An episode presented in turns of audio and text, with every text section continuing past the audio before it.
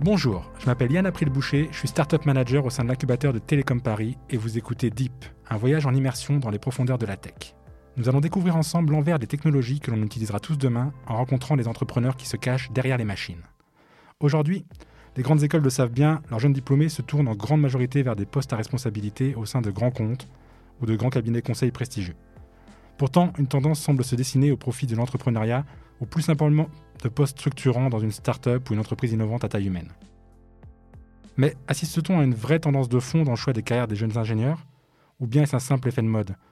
Les Big Four du conseil font-ils toujours rêver les jeunes diplômés? On en discute aujourd'hui avec deux des trois fondateurs de Cobaye, donc Édouard Panossian et Guillaume Burgot, diplômés de l'École des Ponts et Centrale Supélec.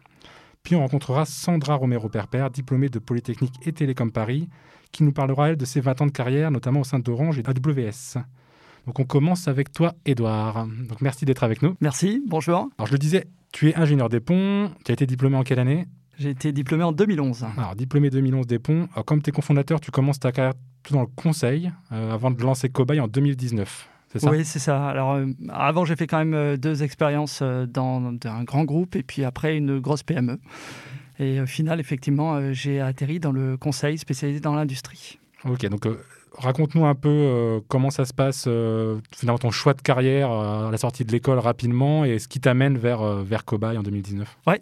Eh bien, effectivement, euh, donc euh, en, école, été parti sur une spécialisation plus euh, industrie, gestion de la production, de la logistique, savoir un peu comment fonctionnait l'entreprise. Donc, ça m'intéressait de, de, de, rentrer dans, une, dans un groupe industriel. J'ai commencé par Michelin. pendant un an, j'ai travaillé pour eux sur différentes thématiques. intéressant, le problème que j'avais, c'est qu'effectivement, on avait une sorte de lourdeur du grand groupe qui est inhérente à, chaque grand groupe. Et effectivement, je me suis dit, tiens, c'est intéressant peut-être d'aller vers une plus petite structure. Donc j'ai travaillé après pour euh, une grosse boîte qui faisait des échafaudages, qui faisait euh, de la fabrication puis euh, de la, location et vente d'échafaudages pour les industriels. projet intéressant, mais effectivement, on en fait assez vite le tour. Et donc je me suis dit, bah, tiens, essayons peut-être du conseil. ça peut être intéressant. conseil, alors, conseil très particulier, spécialisé dans l'industrie, pour travailler qu'avec des industriels sur des projets à forte, euh, forte valeur technologique. Euh, ça, c'est ça qui m'intéressait. Et donc, ça a permis effectivement euh, pendant 5-6 ans de, de, parcourir différents secteurs, allant de l'industrie aéronautique, l'énergie, le spatial, le naval, enfin voilà, toutes ces thématiques où la France est quand même en pointe et sur lesquelles ça permet justement de voir quelles sont les, problématiques industrielles actuelles spécifiques à un secteur et commune en fait aussi à, d'autres secteurs. Ok, donc c'est marrant parce qu'en un peu moins de 10 ans, tu as, fait un peu, euh, un, peu, un peu le tour de grands comptes, ETI, euh, e euh, conseil. Et donc le déclic en 2019, le déclic pour, pour se lancer et créer sa boîte, parce que donc, toi tu es le CEO de Cobaye. Oui. Euh, que tu as confondé euh, avec Guillaume, avec qui on parlera plus tard, et Théobald, qui n'est pas avec nous. Mhm. C'est quoi le déclic pour créer? Ah, ben, il, a, il, a, été, Ça n'a pas été un déclic du jour au lendemain, en fait. C'est plus un parcours où petit à petit, on, s'aperçoit de ce qui, ce qui, nous intéresse dans le boulot et ce qui nous intéresse pas. dans le conseil, par exemple, ce qui est intéressant, c'est effectivement la diversité des sujets, le fait qu'on atterrit dans une entreprise où il y a des vraies problématiques et on nous met sur des problématiques qui sont, on va dire, à forte valeur ajoutée pour l'industrie. Euh, pour l'entreprise en elle-même. Et donc ça, c'est intéressant de travailler. Le problème du conseil euh, d'un autre côté, c'est que on est là en accompagnement. C'est pas nous qui euh, sommes à l'initiative du projet. C'est pas nous qui lançons et qui choisissons finalement quelle va être la direction de l'entreprise. On fait que des choix et après c'est à l'entreprise de choisir ce qu'elle a envie. Et moi, ce qui m'intéressait finalement, c'est peut-être mon côté ingénieur, c'est aussi de, construire de, petit à petit, de construire à la fois un projet technologique, mais aussi de construire une équipe avec moi euh, d'avoir une direction, d'avoir euh, une envie de, de, créer un vrai projet euh, qui va être amené à se développer ensuite. Et du coup, le, le, rôle de tes cofondateurs là-dessus, il joue aussi un rôle, j'imagine, dans la création. C'est parce que tu les rencontres que bien tu sûr. crées. Bien sûr, bien sûr. Seul, honnêtement, moi, je, enfin, je, je pense c'est suicidaire d'y aller tout seul en, en, tant que fondateur d'entreprise. il faut être déjà une équipe, d'être deux, trois qui s'entendent très bien, qui ont la même vision, qui ont envie d'avancer dans la même direction, parce que c'est tellement dur de faire à la fois monter l'entreprise, monter le produit technologique, monter et faire tout le développement commercial la communication, seul, je pense que on n'y arrive pas. Donc, oui, ça a été un concours de circonstances entre mes envies, euh, mon expérience aussi dans l'industrie, le fait d'avoir euh, compris qu'est-ce qui était commun à l'entreprise, euh, enfin aux différentes entreprises, je veux dire, et, aussi un, besoin des besoins qu'on avait identifiés, et aussi des, des, des, fondateurs avec qui je travaillais déjà, qui on avait cette sensibilité-là d'entrepreneur. Vous vous êtes rencontrés au sein de... On s'est rencontrés effectivement au sein de notre ancien cabinet de conseil. Ça, c'est des questions qu'on se pose pas mal quand, on veut lancer un projet. Ça, le, les, choix des fondateurs, des cofondateurs, c'est des choses assez importantes.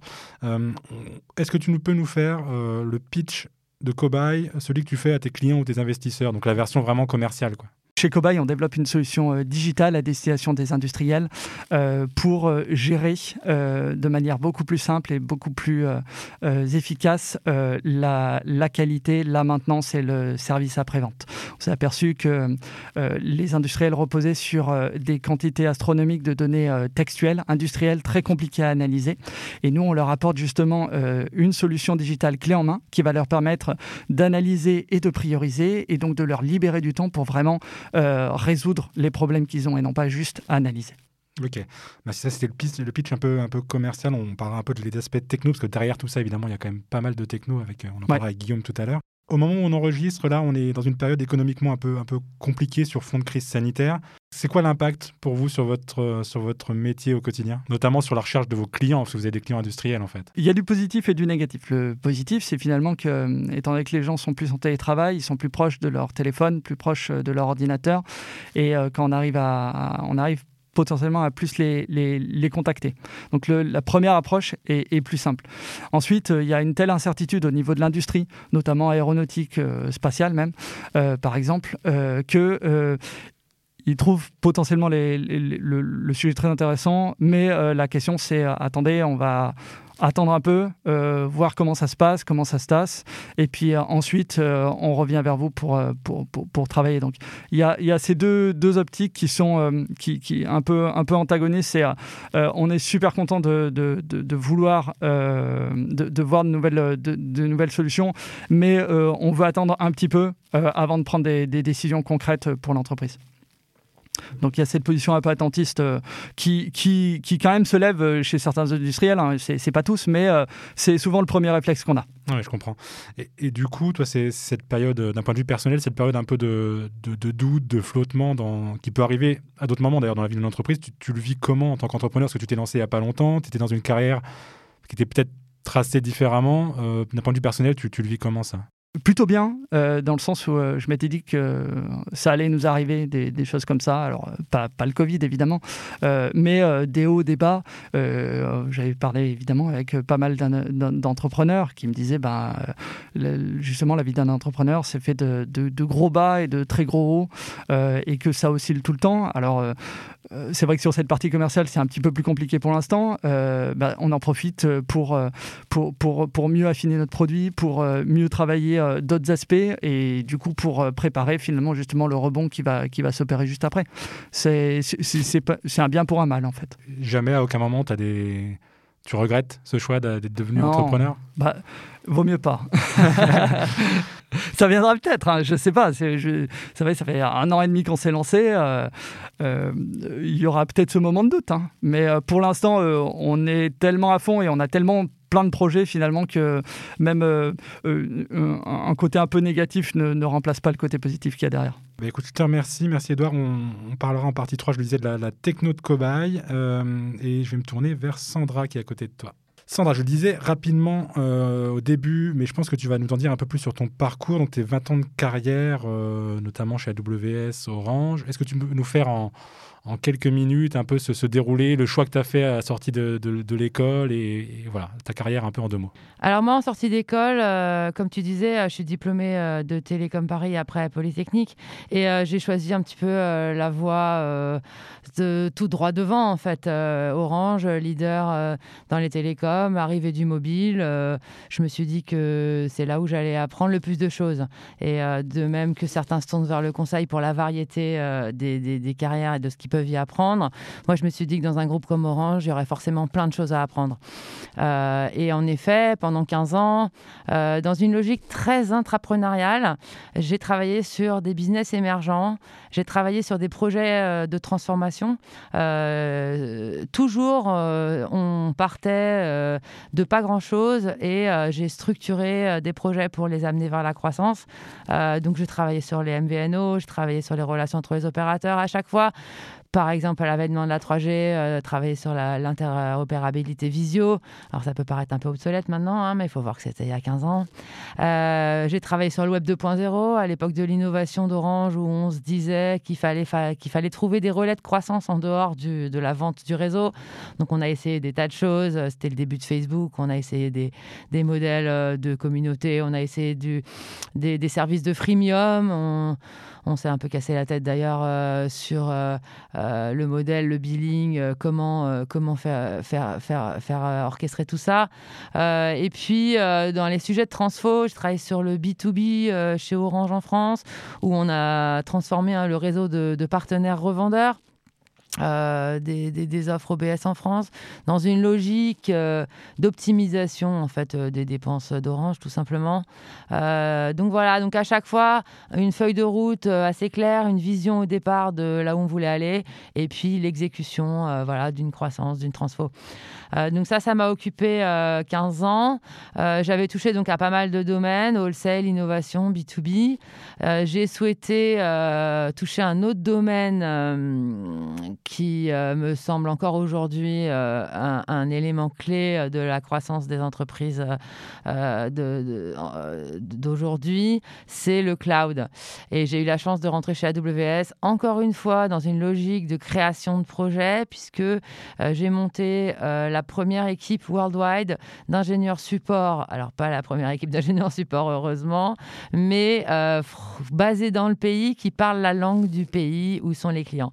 Donc ça, ça pour objectif de vraiment euh, se rapprocher des clients français pour euh, favoriser l'adoption du cloud en France. Hein. Il y avait peut-être un petit retard par rapport à, l'adoption en 2016 et une volonté de faire croître euh, ce pays avec gros potentiel, avec des industries fortes, comme le disait Edouard, avec, avec quand même cet écosystème de start-up qui commençait déjà à être bien développé. Donc voilà, volonté de se rapprocher des clients et avec un service technique, hein, un service support technique, euh, de les aider à onboarder sur la plateforme. Mais c'est vrai qu'on a eu des belles réussites de start-up ou de plus gros groupes qu'on a accompagnés euh, vers cette transformation digitale, vers le cloud. Alors c'est resté au stade de pilote parce qu'on avait d'énormes difficultés en fait en termes de recrutement et de, et de, de, croissance d'équipe et de perspectives pour l'équipe euh, parce qu'on avait des jeunes ingénieurs qui étaient très diplômés euh, et très forts et, très très bons, des, vraiment euh, des, gens très bons qui se formaient à WS et euh, qui du coup étaient pas mal chassés à l'extérieur qui partaient facilement. voilà. Donc énormément de mal à faire grossir cette équipe, à garder une dynamique voilà autour du support et donc on a décidé de rapatrier le la langue, euh, les langues en général dans les sites support existants. Et c'est vrai que dans tous les pays où il y a des sites support euh, Amazon, euh, AWS en tout cas, on peut trouver des personnes qui parlent d'autres langues que l'anglais. donc voilà. Et alors à ce moment-là, donc ça faisait 18 ans que je travaillais non-stop, multinational, projet. Quand tu, quand tu dis à ce moment-là, c'était quand? Eh ben, c'était l'année dernière, euh, en début d'année 2019. Euh, et euh, j'ai eu un peu ce questionnement de, dans tout ça, où est ma valeur Qui je suis vraiment Qu'est-ce que j'ai réalisé? Ça, c'est sûr, des réalisations j'en ai sur mon CV et puis dans, dans, mon, dans, ma, dans la construction de la, professionnelle que je suis aujourd'hui. Mais j'ai eu vraiment besoin de prendre un petit temps de recul pour me dire, bon, bah, maintenant, qu'est-ce que tu veux faire? Qu'est-ce que tu veux apporter? Et pas seulement à des entreprises, mais peut-être même au niveau sociétal ou au niveau manière de vivre. Euh, et donc, d'abord, j'ai pris un petit break, j'ai un petit garçon euh, qui était encore petit à l'époque, il avait trois ans. Euh, donc, je me suis un peu occupée de lui, c'est vrai, parce qu'avec Amazon, les voyages, les... c'était pas toujours facile de garder un équilibre vie pro, vie perso.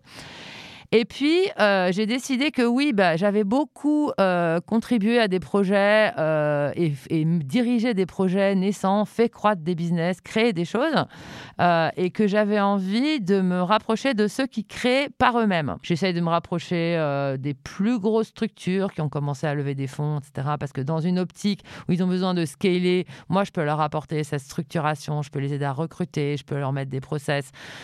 Voilà, donc euh, je suis dans cet euh, écosystème euh, de, start-up que, voilà, que la période, tu en parlais tout à l'heure, la période n'est pas forcément très propice à cette ouverture des gens. Hein. Pas mal de gens qui sont un peu conservateurs. Après, cet, écosystème de start-up dont, tu parles, il s'adapte facilement aussi. Hein. donc, mais, mais, justement, c'est bien que tu en parles parce que cet écosystème, il n'existait pas tel qu'il est il y, a, il y, a, 20 ans. Toi, tu nous as un peu résumé euh, ce que tu as pu faire pendant ces, ces, 20 années et c'est assez complémentaire de, ce qu'on a entendu avant. Donc c'est très intéressant en termes de choix. Mais est-ce que tu sais, est-ce que tu as une idée sur tes collègues de promo de l'époque, où ils sont aujourd'hui et ce qu'ils font? Est-ce qu'eux aussi se posent des questions sur. Euh, ou est-ce que finalement leur carrière elle est toute tracée Ils sont tous dans des grands comptes, dans des grands cabinets de conseil? Tu as un peu une idée là-dessus?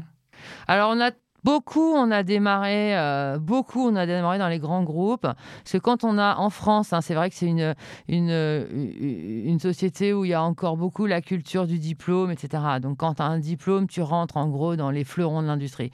Il faut pas se leurrer. Euh, euh, la, porte est ouverte. Il y a des dizaines, par, par, pour chaque école d'ingénieurs, des dizaines de postes ouverts dans les grands groupes français, leaders dans leur secteur, etc. Donc, les gens, les jeunes diplômés à mon époque, on se posait pas trop de questions, on, arrive à se faire embaucher. Soit dans les fleurons de l'industrie, soit dans les boîtes de conseil, avec cette optique de on va euh, apprendre, on va se diversifier, on n'en connaît pas encore. Je crois qu'il y a un point important dans mon analyse, c'est qu'à l'époque, euh, on, avait beaucoup on avait appris beaucoup de choses hein, au niveau théorique dans les écoles, on en apprend toujours, et c'est important d'avoir les bases euh, scientifiques, technologiques, d'ingénierie et de gestion de projet qu'on apprend là-bas. Euh, mais finalement, l'information, on la trouvait beaucoup dans le faire et dans les gens d'expérience. Donc on se disait, il faut qu'on acquiert de l'expérience avant de pouvoir faire autre chose. Il y a un truc pour moi qui a vraiment changé le mindset des étudiants euh, c'est qu'aujourd'hui, déjà, on apprend beaucoup plus facilement et eh ben, grâce à Internet, en fait, grâce à la digitalisation. En fait, aujourd'hui, si tu veux te former à un truc, que ce soit euh, une technologie, un code, un, euh, voilà, un, service, tu as des tonnes de MOOC, tu as des tonnes de, de, webinaires qui sont disponibles. Et il y a une facilité d'accéder à l'information et d'accéder à la connaissance qu'il n'y avait pas à l'autre époque. Moi, je vous dis ça, il y a 20 ans, Internet, ça commençait, on faisait du mail. Il y avait des gens qui commençaient à avoir des sites web, c'était absolument génial. On se passait des plaquettes papier et c'était actualisable plus facilement. Mais on n'avait pas encore toute cette puissance collaborative du web, en fait. Et je pense que du coup, ça a pas mal changé les mentalités euh, des, jeunes d'aujourd'hui parce que déjà aussi, ça ouvre énormément sur ce qui est possible de faire et sur ce qui existe. Et une fois qu'on a cette vision, ça crée aussi euh, de, la, bah, de la créativité, ça crée, ça crée l'innovation parce que le fait d'avoir autant euh, de connaissances, on, appréhende beaucoup mieux bah, ce qui manque, où on a, ça génère beaucoup plus d'idées. Et ce foisonnement de startups qu'il y a aujourd'hui, euh, sans Internet, euh, je ne vois pas comment ça aurait été possible. Mais sur ces gens qui, justement, ces jeunes qui se lancent directement, euh, en effet, ils ont accès à pas mal de choses, c'est plus facile pour eux de se lancer. Tu penses pas qu'il va leur manquer potentiellement quelque chose en termes de d'expérience, de formation? Évidemment, tu dis c'est une, une, question de profil aussi, hein, mais est-ce que tu pourrais pas soit recommander à un jeune qui sort d'école d'aller se former euh, chez un grand compte euh, avant de lancer sa boîte. Pas forcément, mais moi je pense que euh, ce qui est très riche, c'est la diversité. Et donc ces jeunes qui se lancent, ils ont des tas de gens comme moi, voilà, des collègues, des gens qui ont de l'expérience, qui sont prêts à faire du mentorat, qui sont prêts à accompagner des jeunes, qui sont prêts à, que ce soit financièrement ou juste sous la forme de conseils. oui, ils ne peuvent pas avoir tout, toutes les clés de la réussite en main et il y a des gens qui sont déjà cassé le nez sur des choses avant eux. Donc moi, le conseil que je peux donner, c'est entourez-vous, euh, prenez des conseils, regardez, oui, ceux qui ont de l'expérience, pas seulement dans exactement ce que vous faites, mais plus généralement de l'expérience opérationnelle, de l'expérience de management. Bah, c'est pareil, l'intérêt de créer une boîte, c'est aussi de créer des équipes, d'arriver de, de, à fédérer des gens autour d'un projet. Ça, le management, euh, ça s'apprend. Et je ça s'apprend, il y a des très bonnes écoles pour ça, mais il y a aussi avoir du feedback et, et, être coaché et, avoir le regard de, de gens qui ont de l'expérience. Donc entourez-vous, continuez à rester ouvert, ne vous enferrez pas dans une idée parce qu'il y a une phrase que j'aime bien qui est de dire que le danger quand on a une idée, bah, c'est d'en avoir qu'une. Donc gardez toujours cette ouverture et, cette ouverture à la diversité. Ok, bah je pense qu'on va finir là-dessus. Sandra, je te remercie beaucoup pour, pour ces conseils aussi pour, pour ceux qui nous écoutent. Et on va se tourner à nouveau euh, vers Cobaye et Guillaume pour parler un peu de tech. Oui, bonjour. Alors, Guillaume, euh, je, te je t'ai présenté rapidement tout à l'heure sur diplômé de Centrale Supélec, je l'ai dit, mais tu vas quand même nous, nous résumer un peu ton, ton, parcours rapidement avant de, parler un peu de, de, la techno de Cobaye. D'accord, alors euh, donc Guillaume Burgot, je suis euh, cofondateur de Cobaye et effectivement j'ai étudié à Centrale Supélec, c'est là que j'ai fait ma formation d'ingénieur. Donc j'étais spécialisé moi en électronique et traitement de, de l'image particulièrement. Euh, c'est là-dedans que j'ai commencé à travailler en fait, et je me suis intéressé au texte que, plus tard. Donc j'ai commencé par faire du traitement d'image pour une start-up. Euh, et après ça, j'ai eu envie de m'ouvrir un petit peu euh, parce que je trouvais que donc à Central Supélec, j'avais étudié beaucoup de matières très scientifiques, on va dire, sans faire trop de business, de RH ou de choses comme ça. c'est là que j'ai fait une formation au Collège des ingénieurs. cette formation, je l'ai en commun avec Edouard d'ailleurs. Euh, donc un peu plus euh, business, entrepreneuriat, etc. Euh, et donc j'ai eu envie de m'ouvrir encore plus en allant découvrir un petit peu différents domaines. Donc c'est ce qu'on disait sur le, conseil, d'aller voir différentes entreprises industrielles, dans l'aéronautique, dans le BTP, dans le naval, les, les télécommunications navales. et et donc euh, j'étais dans ce cabinet de conseil, c'est là que j'ai rencontré, rencontré Edouard et Théobald. J'ai travaillé euh, sur des problématiques euh, notamment de maintenance, pardon, de non-qualité. Euh, dans l'industrie. Et c'est un peu ça qui a engendré l'idée de Cobaye, c'est de voir comment les industriels euh, traitaient leur, euh, leur qualité et les difficultés qu'ils avaient à gérer cette quantité importante de données textuelles, qu'ils arrivaient très bien à considérer au jour le jour. C'est-à-dire les, les, rapports, quand ils arrivent un par un, on peut les lire, on peut prendre le temps de les analyser.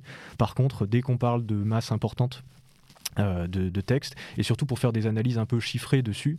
Euh, une fois que le rapport est passé et qu'on l'a traité, on a beaucoup de difficultés à revenir dessus et à se dire euh, ce problème est arrivé tant de fois sur telle chaîne par exemple. on a tous les papiers qui sont là, mais il faudrait tous les réétudier pour arriver à en tirer quelque chose. Toi, te lancer dans l'entrepreneuriat, finalement, c'était quelque chose que tu avais aussi en toi depuis, depuis longtemps ou est-ce que tu as saisi l'opportunité avec les rencontres euh, bah, d'Edouard, de Théobald, de, de lancer dans le truc ou est-ce que voilà, comment ça s'est passé? Alors, en sortant de, en sortant donc de Supélec à l'époque, Central Supélec maintenant, euh, pas du tout. Euh, moi, j'étais très euh, euh, scientifique, plutôt la, technique. c'est pour ça que je m'intéressais. Enfin, j'avais, deux aspects. J'étais plutôt intéressé par de la technique et aussi avec un côté très concret. Donc, c'est pour ça que le traitement d'image, ça me plaisait bien parce qu'on voit ce qu'on fait, souvent en, en traitement d'image, qu'on voit un peu moins dans d'autres domaines. Et puis j'ai fait cette formation au Collège des ingénieurs et j'ai compris que j'avais effectivement un intérêt vers ces domaines de l'entrepreneuriat, mais à l'époque il me manquait deux choses, une bonne idée et des personnes avec qui la faire. Et donc ça, c'est arrivé quand j'étais euh, après euh, chez Avencore, le cabinet de conseil dans lequel on était ensuite, où euh, en fait j'étais confronté à des problématiques sur ces questions de, non-qualité, où j'ai fait un peu appel au, savoir que j'avais déjà sur le traitement de la donnée, donc de l'image, mais que j'ai adapté un petit peu pour faire des premiers traitements de données textuelles à l'époque, parce que ça me permettait d'aller plus vite sur des sujets. Et après, on a commencé à en parler un petit peu et à voir qu'est-ce qu'on pouvait faire de plus et est-ce qu'on pouvait pas automatiser tout ça un peu plus le packager, etc., pour arriver à une solution où on permettrait effectivement de prioriser, de dégager des, tendances euh, dans ces données textuelles qui, au départ, euh, bah, sont assez peu traitables informatiquement. Tout à l'heure, avec Edouard, on a eu le pitch euh, commercial de, de Cobaye. On a compris que tu es un peu la partie tech, le geek de, l'équipe. Est-ce que tu peux nous faire la, version, le pitch un peu geek, celui qui donne envie aux, aux, devs de vous rejoindre C'est quoi la, techno derrière Cobaye? Alors, juste euh, sur Cobaye, euh, au début, on codait euh, tous les trois. Et maintenant, moi, je suis effectivement CTO, donc je suis plus sur la partie algorithmique et, des serveurs, par exemple. là où Edouard touche encore à la techno d'un côté plutôt web développement et Théobald, il y comprend pas rien non plus. Donc, on, on sait tous un petit peu de, de quoi ça parle. chez Cobaye, le défi technique auquel on répond, c'est la clusterisation non supervisée. En fait, le principe, c'est que quand on arrive chez nos clients, une des choses sur lesquelles on va pouvoir montrer qu'on peut apporter vraiment de la valeur, c'est leur dire, vous voyez, vous avez toutes ces données textuelles. Et euh, bon, bah, si on les regarde comme ça, il faudrait s'amuser à toutes les lire pour pouvoir comprendre ce qu'il y a dedans. Nous, on vous permet de dégager des grandes thématiques, de dégager des tendances et de comprendre ce qu'il y a dedans sans avoir besoin de faire de la classification préalable, puisque euh, l'intelligence artificielle, la chose dans laquelle elle est euh, la plus facilement applicable et la meilleure actuellement, c'est faire de la classification, puisqu'en fait, on ne fait jamais que répéter des exemples. On donne suffisamment d'exemples, on s'assure qu'il n'y ait pas d'overfit en réglant un peu nos, nos modèles et en faisant des jeux d'entraînement et de tests. Euh, mais la classification, c'est entre guillemets plus facile que les autres tâches puisqu'on a une réponse et donc on sait par rapport à quoi on veut s'évaluer. Chez Cobaye, ce sur quoi on se penche vraiment, c'est la clusterisation non supervisée. Donc on a euh, des documents, on ne sait pas ce qu'il faut en faire au départ et on va essayer avec des moyens un peu détournés de se rapprocher d'une classification euh, ou d'avoir d'autres métriques. Enfin voilà, c'est un sujet qui est assez vaste et assez compliqué. et pour ça, on se base sur deux types de technos différentes. On fait pas mal de NLP donc de traitement de données textuelles avec des transformers, des choses dont on entend pas mal parler, BERT, etc. Et euh, on package tout ça grâce à des graphes sémantiques qui nous permettent de dégager des proximités entre les différents documents qu'on analyse et ensuite de faire de la clusterisation sur ces graphes. Enfin, c'est nos, deux grands outils, c'est ça, des graphes sémantiques et euh, des modèles d'intelligence artificielle de compréhension du langage. De, NLP, donc tu peux nous, définir en, deux mots le NLP euh, pour, pour les, vraiment les, néophytes, mais aussi pour ceux qui connaissent un peu et qui ont envie de... Donc en trois mots, c'est Natural Language Processing. et pour en dire un petit peu plus, c'est jamais que le traitement des données de type texte euh, par euh, des, modèles informatiques. Euh, donc, enfin, en informatique, on sait bien qu'il faut finir par se ramener à des 1 et des 0. Donc, quand on a du texte, si vous voulez, quand vous avez une image, une image, c'est jamais qu'un tableau de nombres en fait. Donc c'est assez facile de la convertir en, de la convertir en nombre, c'est déjà fait, chaque pixel a une valeur et du coup il suffit de prendre le tableau et d'en faire des opérations. Pour le texte, il y a une opération en plus qui est de transformer les mots en quelque chose qui soit compréhensible ou sur lesquels on puisse faire des calculs. Donc il y a toute une partie de transformer ces mots en vecteurs. Et ça c'est la première étape du NLP après il y a des modèles qui sont spécifiques au NLP qui vont euh, traiter ces vecteurs qui sont un peu particuliers, ça ne va pas ressembler à des vecteurs d'image bien sûr, euh, pour, euh, pour en faire d'autres applications. Nous, ce sur quoi on travaille principalement, ça va être des similarités. Donc l'idée, c'est euh, on a un modèle qui représente, enfin un vecteur qui représente un document, un vecteur qui représente un autre document L'objectif, c'est de comprendre comment est-ce qu'on peut les, les relier le plus fidèlement possible. Euh, donc, euh, bien sûr, après, ça correspond à des analyses du texte qui est à l'intérieur, mais en fait, au, départ, c'est des comparaisons de vecteurs. Et puis, on va avoir aussi euh, de la classification, par exemple, ce qu'on fait. en fait, tout à l'heure, j'expliquais qu'on faisait de la, de la, clusterisation non supervisée. Donc, ça, c'est la première tâche qu'on fait, ce qui nous permet d'arriver chez un client et de lui dire bah, voilà, les, les grandes thématiques dans votre jeu de données, c'est ça. Par contre, après, ça va être intéressant pour nous de se ramener à de la classification, puisque c'est toujours un domaine sur lequel on peut être euh, pertinent. Donc en fait, on, on arrive chez un client, on crée la clusterisation. Donc là, on a des, premiers, des premières thématiques. Ensuite, on travaille dessus avec lui et en fait, il travaille dessus sans forcément s'en rendre compte au, jour le jour à l'amélioration de cette clusterisation en disant euh, en fait, cette thématique-là, elle me plaît pas, euh, cette chose-là ne va pas dans cette thématique-là, etc.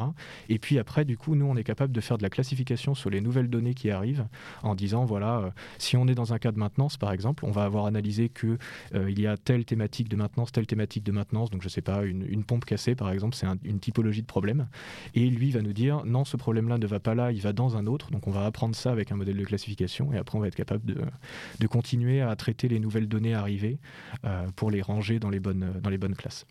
Ok, je te remercie. Donc tout ça, ça fait un peu, euh, un peu partie des, des technos de ce qu'on appelle aussi l'intelligence artificielle, qu'on entend un peu partout. Euh, ma dernière question que, je pose à, chaque fois à mon dernier invité, c'est c'est quoi pour toi la, la, vraie révolution technologique de ces dernières années ou du futur qui va vraiment changer notre quotidien euh, et, et, à l'opposé, est-ce qu'il y a des, des, choses qui sont apparues d'un point de vue tech dans ces dernières années qui sont un peu, un peu tendancieuses, qui, qui, peuvent te faire peur. Ça peut être de la, génétique, du clonage, etc. Enfin, on a plusieurs réponses déjà. Voilà. Qui peuvent me faire peur. Euh, sur, euh, C'est assez, compliqué comme question. Sur les, sur les déceptions, euh, j'entendais parler récemment de l'Hyperloop. J'ai l'impression que c'est quand même une, assez grosse déception d'un point, de vue, point de vue technologique. Alors que c'est une idée qui, qui, datait et qui finalement a été un peu remise au goût du jour, mais ça a l'air d'être un L'Hyperloop, hein, de pas avoir. Euh, L'Hyperloop, pour ceux qui ne connaîtraient pas, c'est un, un, modèle de transport ultra rapide d'un point A à un point B à plus de 1000 km/h, une sorte de, de, de, fusée sur Terre qui va très très vite. Voilà, ça c'est la, la promesse, c'est censé être pas cher, etc. Mais en fin de compte, euh, ça a pas l'air si, ça, a l'air très cher et ça a l'air très compliqué euh, et pas forcément beaucoup mieux qu'un train. Donc ça, voilà, c'est une, une, déception technologique. Euh, quelque chose qui va révolutionner le futur, c'est assez compliqué. J'espère que Cobaye sera, euh, sera une petite révolution en soi. Euh, non, je pense que ce qui, ce, qui, ce qui est intéressant, en tout cas dans le, dans le deep learning, ça serait... Tout ce qui est de la question de l'apprentissage non supervisé, justement. C'est-à-dire que l'intelligence artificielle, on arrive très bien à répliquer des tâches euh, sur lesquelles on, connaît des réponses, on a des, systèmes de scoring quelconques pour savoir où est-ce qu'on se trouve et est-ce qu'on a fait mieux que la fois précédente. Maintenant, la question, c'est plutôt, euh, donc, euh, côté traitement d'image, comment un modèle pourrait apprendre lui-même à reconnaître des choses qu'il n'a jamais vues, et, et, côté analyse du langage, c'est pareil, en fait, pour, pour nous, ce, ce qu'on fait en ce moment, ça serait intéressant d'être capable de, de dégager des thématiques comme le feu une personne juste avec sa culture euh, arrivant face à, face à un sujet.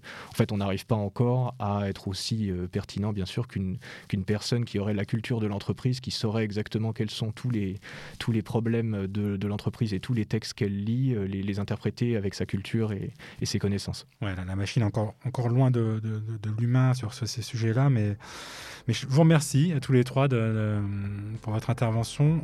depuis quelques années, on se rend compte en observant les choix de carrière des, des ingénieurs, des jeunes ou des moins jeunes d'ailleurs, que les, lignes ont bougé. Et on, est passé d'une ultra-dominance des grands groupes et des grands cabinets conseils qui se partageaient volontiers la majorité des diplômés à un système largement plus varié.